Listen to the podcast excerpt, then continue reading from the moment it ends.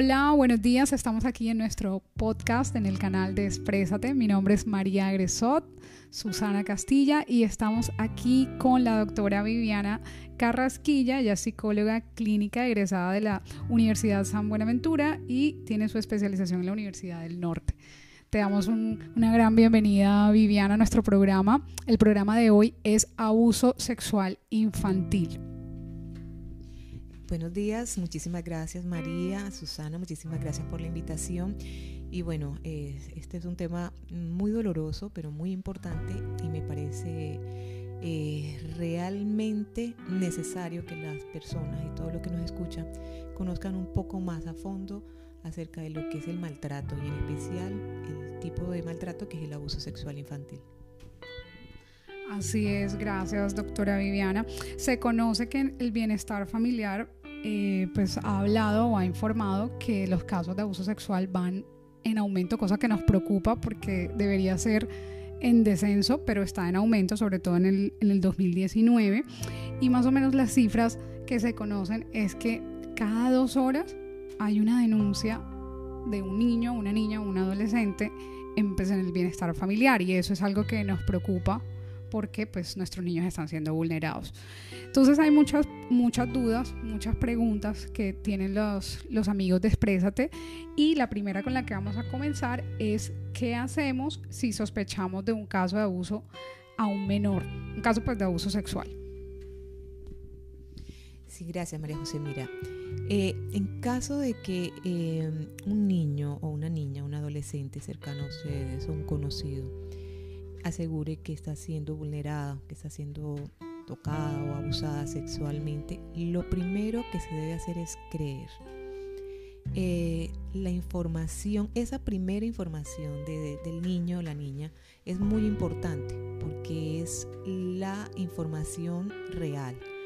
Ya más adelante el niño va a contar las historias, de pronto va a hacer alguna variación porque tiene miedo o porque se siente que le, le, hacen repetir la historia es porque algo lo hizo mal o lo dijo mal, entonces puede haber unos cambios. Entonces es importante que esa primera mm, información que ellos brindan sea tomada con mucha certeza, con, con mucha seguridad y que guarden toda la información para más adelante seguir con el proceso.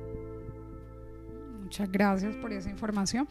¿Cuáles serían los síntomas como más típicos o más claves para pues no distinguir de pronto una historia que ha sido inventado o que de pronto vio en la televisión y lo asume, sino que es algo que realmente el niño lo vive y lo sufre? Bueno,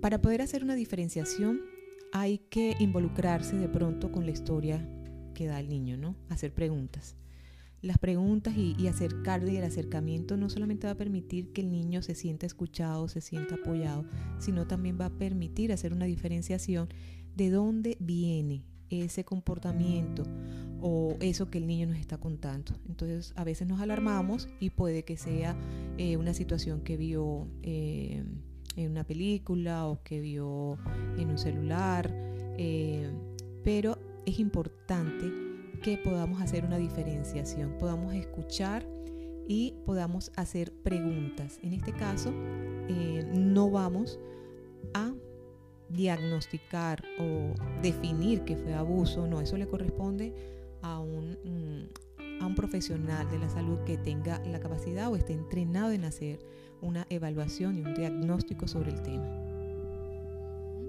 En esos casos donde los niños, por ejemplo, eh, empiezan a llorar, empiezan a, tener conductas como que son no dentro de su, no conductas típicas, eh, y pues ser como un poquito más claro en la parte de, pues para los padres que puedan darse cuenta un poco de, qué es lo que están vivenciando los niños, eh, cuáles serían esas, esos comportamientos.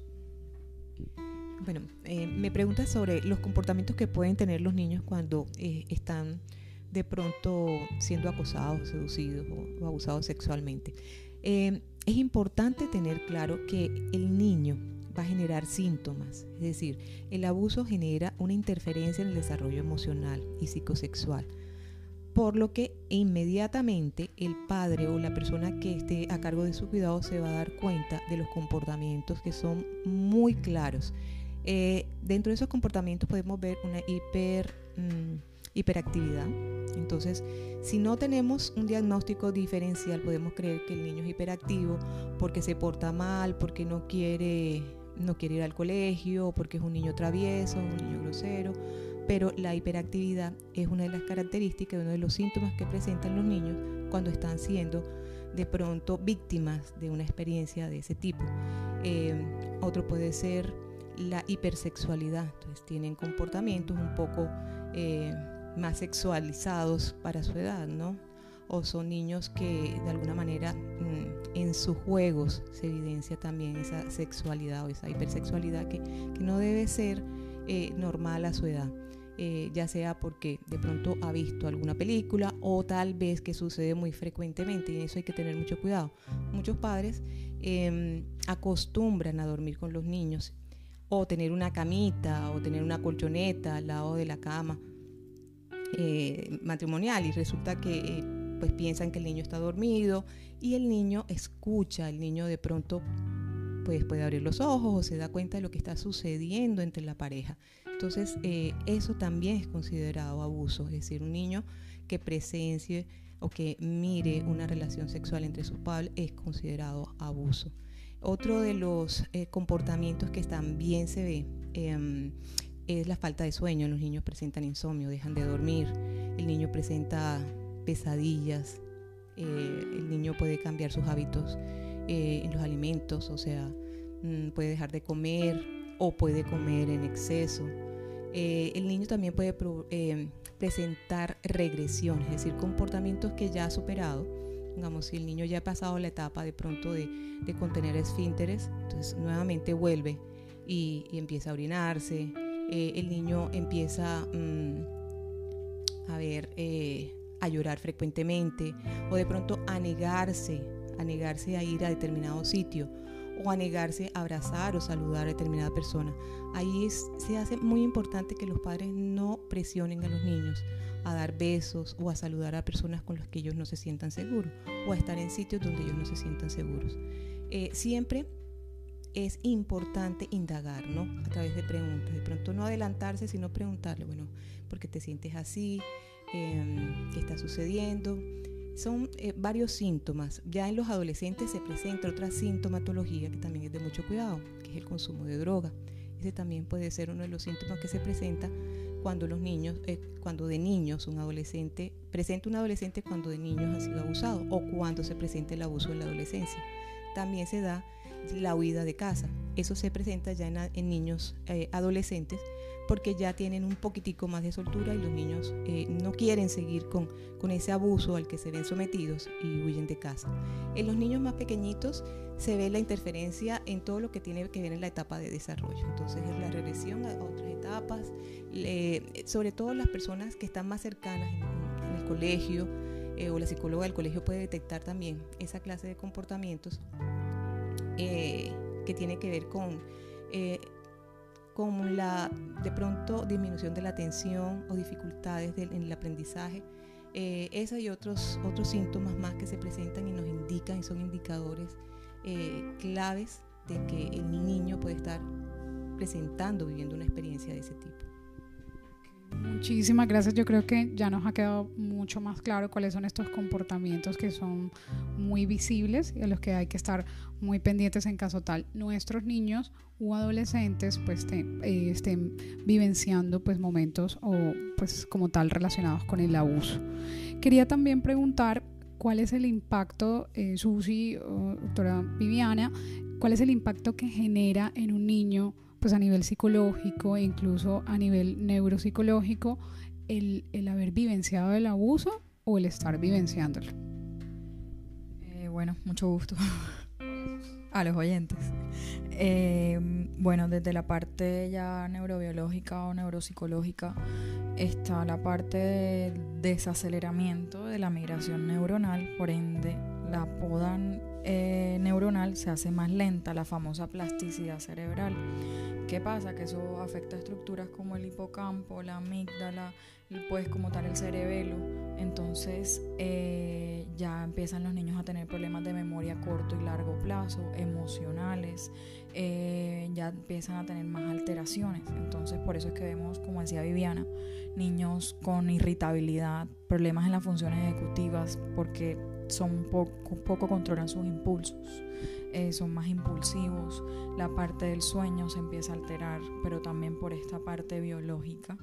Em, desde la parte pues cognitiva como tal empiezan a ellos a tener una incoherencia, una disonancia, sobre todo si son personas cercanas. Pues estoy hablando en este caso de los niños, porque empiezan a, decir, bueno, eh, amo a esta persona y la quiero, pero a la vez me está haciendo daño, entonces no lo puedo creer. Entonces eso genera un choque muy fuerte en ellos.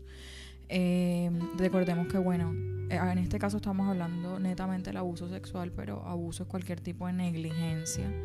Eh, digamos que la parte también de exponerlo, como decía Viviana, que si los niños están en la misma habitación con los padres, están observando, ellos ya, bueno, tienen un componente psicológico neto que están observando y ellos lo pueden ver, lo que nosotros vemos como un acto placentero sexual, ellos lo ven como un acto agresivo.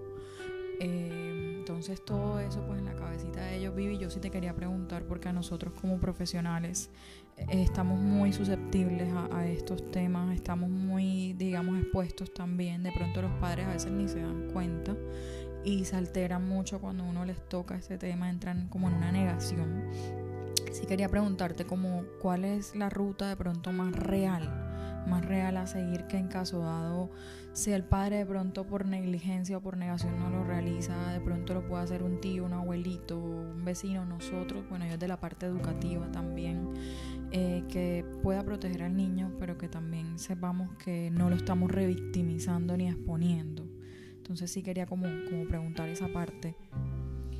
Bueno, es como un proceso, ¿no? Es decir, eh, lo primero que se ve es si el niño primero, si el niño nos dice, o si el niño habla del abuso, ¿no? Podríamos partir de allí. El niño nos habla y nos dice, hay una persona o me está sucediendo eso. Eh, generalmente se lo dice una persona de confianza. Esa persona puede ser un profesor o puede ser el padre de familia. En ese caso, a veces los padres, pues como dice, como dices, eso sí tienes toda la razón, eh, muchas veces eh, es impactante, ¿no? Porque el abuso ocurre mucho entre personas de la misma familia, por eso se hace tan difícil de aceptar y tan doloroso. Entonces muchos padres o muchos familiares niegan.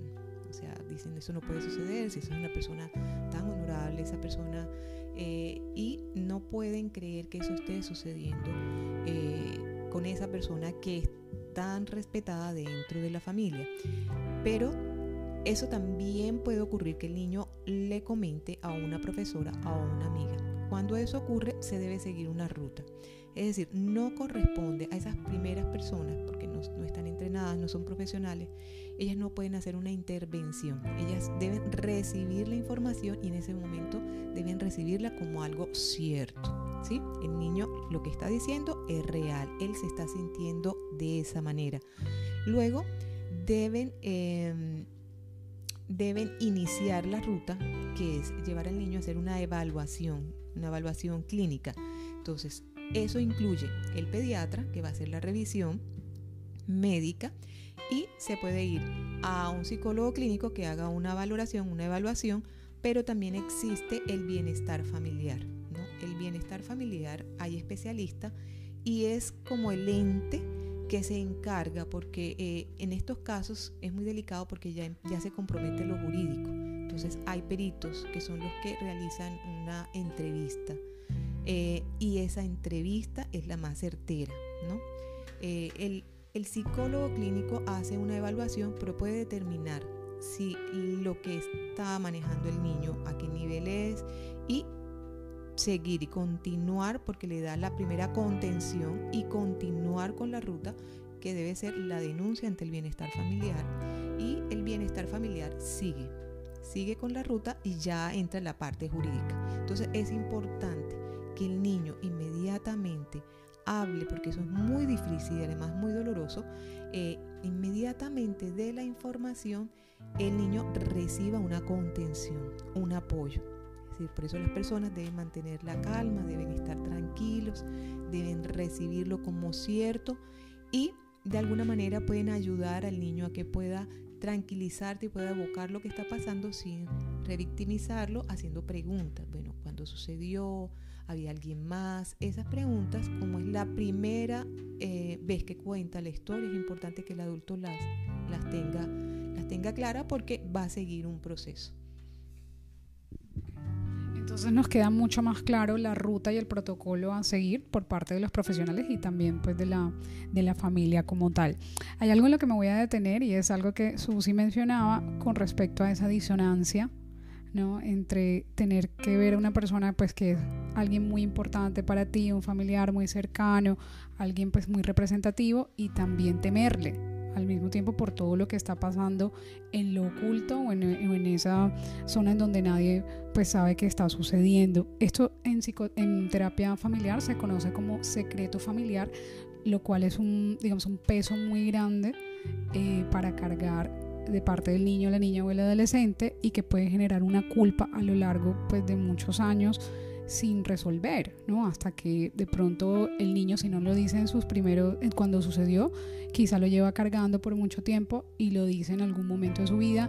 Y como decía la doctora Viviana, hay que creer independientemente de que haya pasado una cantidad de tiempo, porque pues si lo están diciendo y lo están diciendo es por porque fue real, ¿no? Porque es real. Entonces, pues eh, esto es muy importante, puntualizar.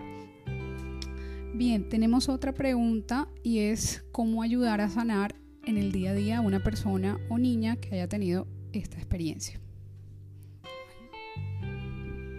Bueno, la recuperación es lenta y lo importante es que esa niña, ese niño o ese adolescente debe iniciar un proceso de psicoterapia y para eso están los especialistas en ese tema. Eh, recomendación debe ser un psicólogo especialista en psicología clínica. Eh, ¿Por qué tiene que ser psicólogo clínico? Son los únicos en esa rama de la psicología entrenados para hacer evaluación y tratamiento psicológico. Eh, este tema, y bueno, y no todos los psicólogos clínicos están entrenados en hacer, pero son las personas más cercanas a hacer un tratamiento de ese tipo. ¿Por qué es importante? Porque aquí estamos manejando y sobre todo que son niños y estamos hablando del desarrollo emocional y de las etapas. Y aquí hay una interferencia, entonces tiene que ser con una persona que conozca y que esté entrenada eh, en ese manejo clínico porque estamos hablando de la psiquis del niño. Entonces es importante que sea un especialista en ese, en ese tipo de, diagnósticos. Y Susana desde terapia breve, eh, pues también tenemos otras opciones, ¿no? También como poder entender cómo puede sanar a alguien a partir de un trauma como lo es el abuso. Desde la parte de psicoterapia clínica breve Vivi también este, estamos viendo como como bonitos resultados el hecho de que la persona pueda hablarlo, pero también pueda, como quien dice, bajar al mar o bajar, sumergirse para otra vez ir saliendo de a poquito y tomar aire. Ese aire que es refrescante cuando uno sale. Y es, eh, bueno, una técnica que aplicamos un poco es como esa novela del trauma, como escribir. También nos ayuda mucho a, a los terapeutas como a mirar por lo que la persona atravesó, pero también saber que en algún momento pues ya ese problema eh, lo, ha podido mirar con otros ojos, ya no lo mira desde lo que vivió, sino con los ojos de, de pude, pude aprender a vivir con eso, o sea, pude aprender porque como, así como un duelo, pues son cosas que uno aprende a vivir, eh, digamos, eh, con eso y y digamos que de la parte de, que la persona pueda ya relatarlo, aunque sea doloroso, el escribirlo y volverlo, ya queda una, pasa una memoria de corto plazo a largo plazo, a la hora como de, de poderlo plasmar y dejarlo ahí. Digamos, además de obviamente el trabajo con el psicoterapeuta. muy valiosos estos dos aportes. Muy bien. Y bueno, tenemos otros, otras preguntas que hicieron algunos papás. ¿Qué hacer si vemos o tenemos conocimiento de casos de masturbación o estimulación sexual en niños? Porque muchas veces eh, no es que haya pasado un abuso como tal, sino que están en etapa exploratoria y que pues pueden estar haciéndolo con los compañeritos, en la casa. Entonces, pues, ¿cómo distinguir esto? Sí, eh, bueno, la recomendación es que los padres tienen que eh, conocer sobre el tema, tienen que leer, tienen que estar Em, preparados y saber en qué etapa de desarrollo están sus hijos. Si tal vez con una orientación y una pauta que le digan los padres a los niños no logran hacer un cambio de conducta, lo más recomendable es eh, llevarlo a un psicólogo. El psicólogo pues ya indiferentemente del, enfoque que tenga, hará una evaluación y pues ayudará de pronto en el manejo de, esa, de ese comportamiento. Okay. Susi, ¿tienes alguna otra idea? Muchas gracias. ¿Alguna otra quizá? Bueno, en el ambiente educativo nosotros, eh, porque los amiguitos se dan cuenta a veces los compañeritos como, eh, Miss, mira que fulanito o fulanita está haciendo algo indebido, porque ellos enseguida lo maxifican, primero de pronto no castrarlos, es lo que yo veo, como el regaño enseguida, entonces ellos creen ya de una vez que es malo pero realmente como nosotros ya después hablamos con los padres de familia, lo que tratamos es de usar distractores, o sea, usar distractores para que ellos canalicen pues esa parte, ya sea que estén jugando, que estén, eh, digamos, ocupando su mente para que no ocupen sus manitos en sus genitales.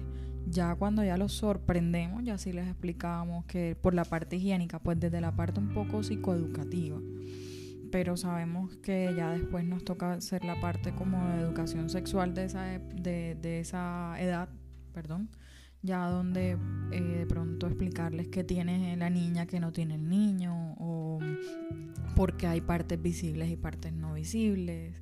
Es como lo básico, pero entonces yo a veces sí les recreo un poquito y yo les digo, bueno, ¿y ustedes hacen chichi afuera? Que todo el mundo los ve. Entonces ellos, no, O sea, ya empiezan como como ya a, mirar pues toda esa parte, pero desde su autocuidado, o sea, mucho desde la parte del autocuidado, más no desde la parte como con morbo o de castración, de regaño, eso es lo que, desde la parte educativa como trabajamos.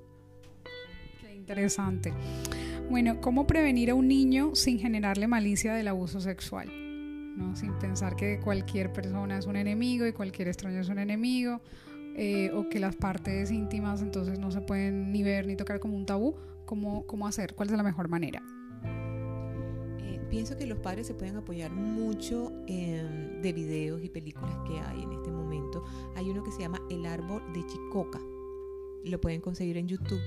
Y ese puede ser un, un apoyo donde a través de títeres se cuenta una historia el libro de Tere también lo consiguen en YouTube y es muy importante porque es un apoyo para los padres en, ese tipo de, preparación de pronto al niño y de explicarle muchísimos temas que de pronto para ellos es un poco complejo. Bueno, también es que esta pregunta me la hizo una amiga por aparte eh, aprovecho porque ella me dice, ¿cómo hago? Mi hija es una bebé y tiene casi dos años y yo veo que ella saluda y le da besos a todo el mundo. Entonces ella me dijo como que, ¿cómo hago para quitarle eso? Yo le dije, ahora no se trata que le reprimas las emociones. Simplemente al revés, hay, los niños van a sentir, bueno, eso lo, lo he visto mucho también en redes y me parece válido. Una cosa es la educación y otra es forzarlos a saludar a todo el mundo de beso y abrazo ahora que estamos en temas también de, cuidados virales y eso, yo creo que es muy importante también esa parte psicoafectiva. Y, y, más que, digamos, ellos sepan identificar cómo se sienten con esa persona, porque yo creo que el cuerpo también nos da señales cuando estamos en peligro, cuando nos tensionamos ante la presencia de alguien que nos, nos toca, si sea nos da un abrazo de una forma que no nos agrada. Entonces es mucho de las sensaciones que ellos tienen eh, por ejemplo, cuando sienten placer y cuando no. Entonces, eh, hay niños que me dicen, no, cuando mi mamá me da cosquitas en la barriga. Y bueno, eso es algo que, que es agradable. O no, mi, mi, mamá a veces me da masajitos en, en los pies. Y yo, perfecto. Pero cuando definitivamente no. Y aquí lo básico, pues, es la confianza. La confianza, que ellos sepan que pueden, lo que digan es creíble. Entonces. Así es. Y bueno, tenemos ya una última pregunta eh, y bueno, teniendo en cuenta que Viviana pues maneja un modelo psicoanalítico, creo que eh, pues queremos hacértela a ti la pregunta y es, eh, siempre me pregunto cómo llegué a la adolescencia, pues no recuerdo mi niñez y puedo recuperar, y si esa persona puede recuperar sus recuerdos de niñez, ¿sí? como si alguien que hubiese bloqueado toda su infancia y, y hoy en día no lo recuerda. Entonces... Sí, eh, bueno, generalmente eso sucede, eh, puede suceder por muchos motivos, pero puede ser también por algunas situaciones eh, de tipo traumático. El aparato psíquico utiliza mecanismos de defensa que le permiten a él mantenerse en equilibrio. Entonces uno, uno de los mecanismos de defensa puede ser la represión, la represión de, ese recuerdo eh, o la represión de algunas emociones que no le permitan asociar. Eh, allí se puede recuperar con un proceso de psicoterapia y un acompañamiento psicológico. La persona puede ir a través de la asociación y de la catarsis, que son técnicas que utilizamos, puede ir recordando, puede ir recordando y de esa manera eh, pues el, trauma se va elaborando porque el trauma es la represión de un sentimiento que quedó allí guardado con una experiencia. Entonces muchas veces o se puede recordar la experiencia, pero la emoción queda reprimida, queda guardada. Y eso es lo que realmente enferma. Cuando no sale la emoción, pues enfermamos. Entonces, eh, la idea es que la persona pueda, a través de una asociación libre, a través de contar de contar y cómo se va desde un recuerdo actual, desde contar lo que sucedió en el día a día, se va, va, va profundizando, se va profundizando y va a partir de allí, va asociando y va, va rescatando esos recuerdos y con los recuerdos también viene la emoción. Y una vez que se recata esa emoción que ha sido reprimida, eh, que es una emoción generalmente desagradable, eh, una emoción que es negativa, que termina enfermándonos, logramos poder sacarla. Y una vez que salga esa emoción negativa, esa, esa emoción que enferma, los síntomas desaparecen. Ese es el proceso que se hace en psicoterapia. Claro, entiendo. O sea que para sanar el dolor hay que atravesar por el medio del dolor y liberar la emoción. Okay. Qué interesante. Bueno, vamos ya haciendo el cierre de nuestro podcast. Queremos especialmente agradecerte, doctora Viviana, por esta asistencia tan especial. Te admiramos muchísimo. ¿Dónde pueden encontrarte eh, los pacientes que quieran pues un poco ahondar en estos temas y otros de psicología clínica? muchísimas gracias a ustedes por la invitación. La verdad que estoy fascinada con este proyecto que tienen ustedes. Las felicito. Y, bueno, yo pienso que están haciendo muchísimo por la ciudad. Eh, me encanta, me encanta esta creatividad de, ustedes como, eh, como profesionales y las personas que de pronto estén interesadas también en mi consulta, que mi enfoque pues eh, es un poco complementario también con lo que hacen ustedes. Me pueden localizar en el celular 320 5109 011 y mi consultorio está ubicado en Boca Grande, en la carrera sexta, Centro Médico Prisma, consultorio 301. Eh, allá siempre estaré a sus órdenes y bueno, pienso que, em, que todo estas, todo esta, todos estos programas y proyectos que se hagan en favor de la niñez es muy importante. Eso es un tema que todos, es una responsabilidad de todos. Debemos cuidar a los niños porque en ellos está el futuro y, y vale la pena eh, hacer todo lo posible para que tengan una niñez y recuerdos felices. Y eso es una responsabilidad de todos nosotros. Muchísimas gracias María José, muchísimas gracias Susana. Bueno, nos despedimos y nos vemos en una próxima ocasión con otros temas también interesantes aquí en el canal de Exprésate. Un abrazo, que tengan un lindo día.